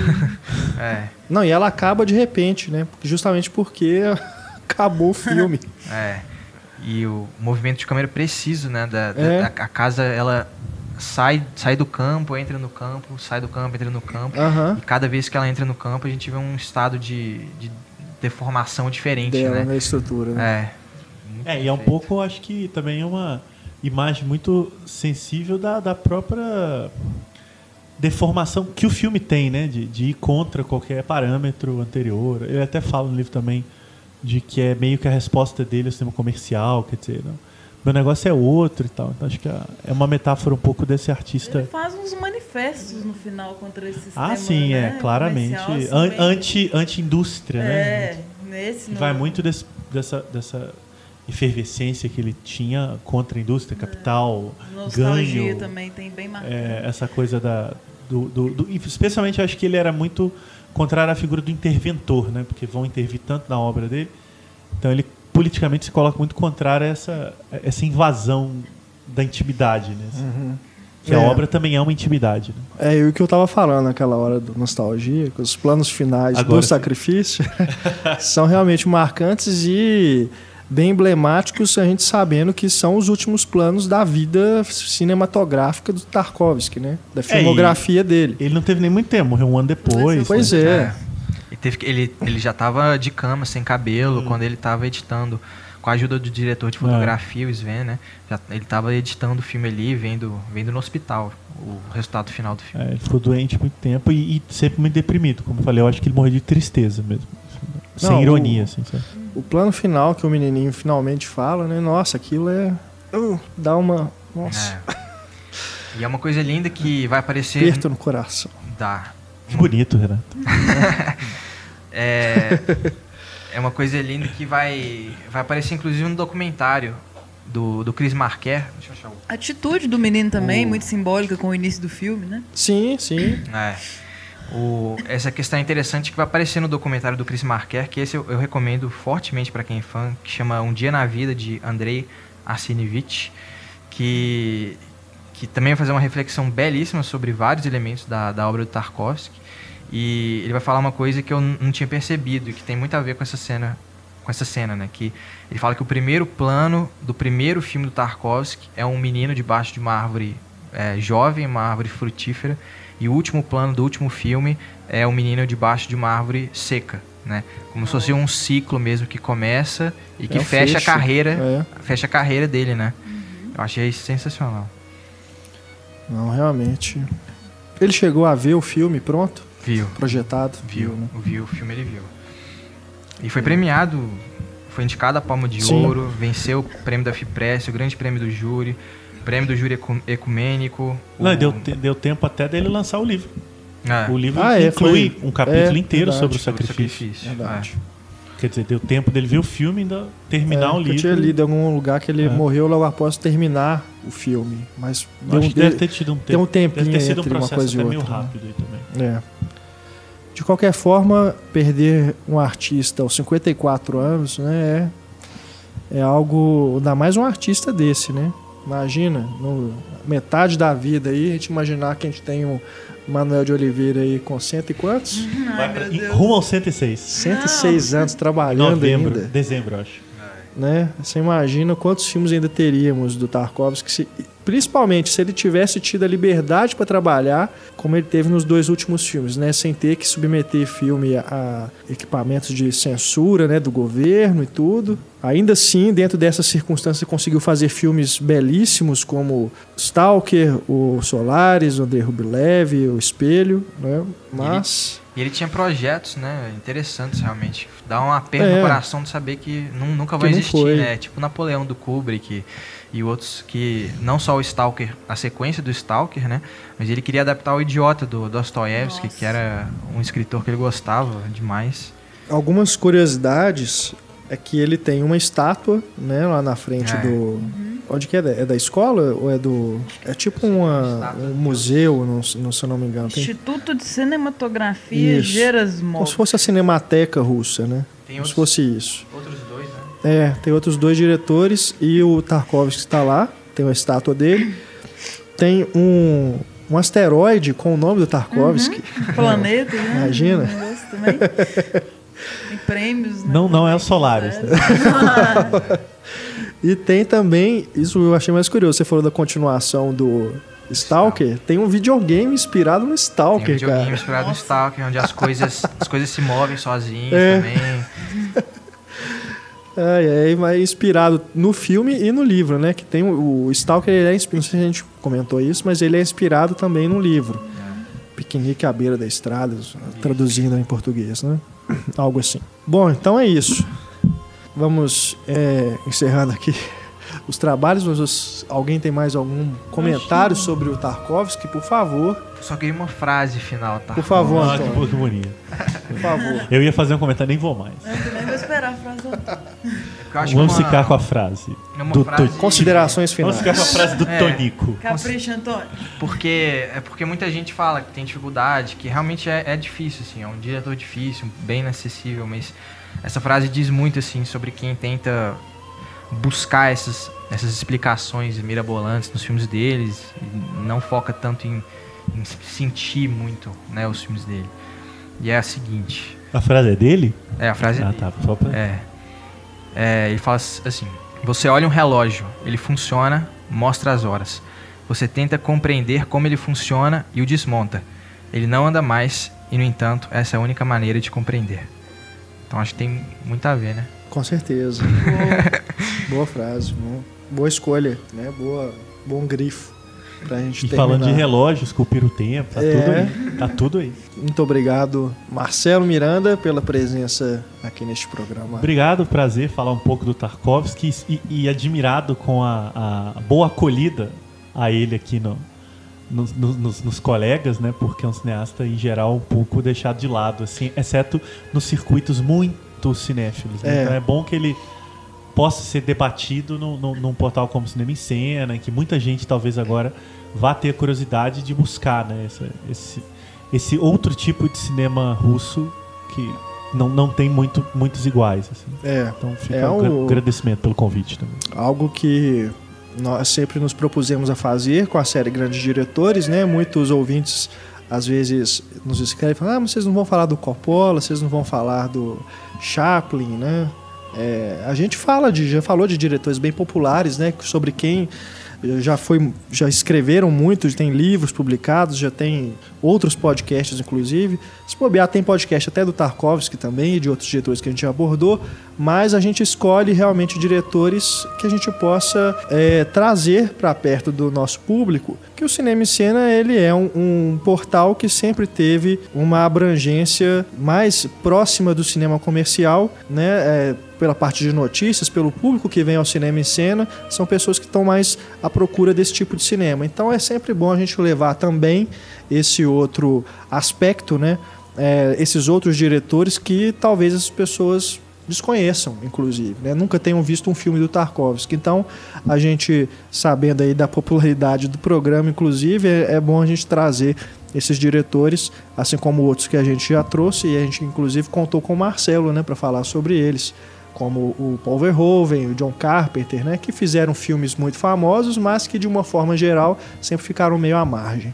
Então, sempre foi uma preocupação nossa e ver é, nos comentários, nos e-mails que a gente recebe as pessoas reconhecendo isso, né, e agradecendo por a gente apresentar esses diretores a elas é realmente gratificante. E agradeço com certeza ao nosso querido Antônio Tinoco, que né, pediu por esse podcast e mostrou realmente aqui, né, com, sua, com suas observações, suas reflexões, que é realmente um diretor que ele tem um, um, um, Um apelo, gênio, né? é um gênio. É um gênio. é isso aí. Valeu, Antônio. Valeu, Stefânia, também, Valeu. mais uma vez, pela participação aqui no nosso podcast. Obrigado também pela audiência. Fique conosco por mais algumas semanas. Ainda teremos mais podcasts e com certeza ainda teremos mais um grande diretor. Provavelmente, não, não vou dizer. Depois a gente anuncia. Vai Vamos- que muda. Surpresa. é, vamos ainda definir aqui, mas já temos algumas opções em mente, pelo menos para mais um. a gente fará, ainda vocês terão notícia. Um grande abraço, até a próxima, tchau.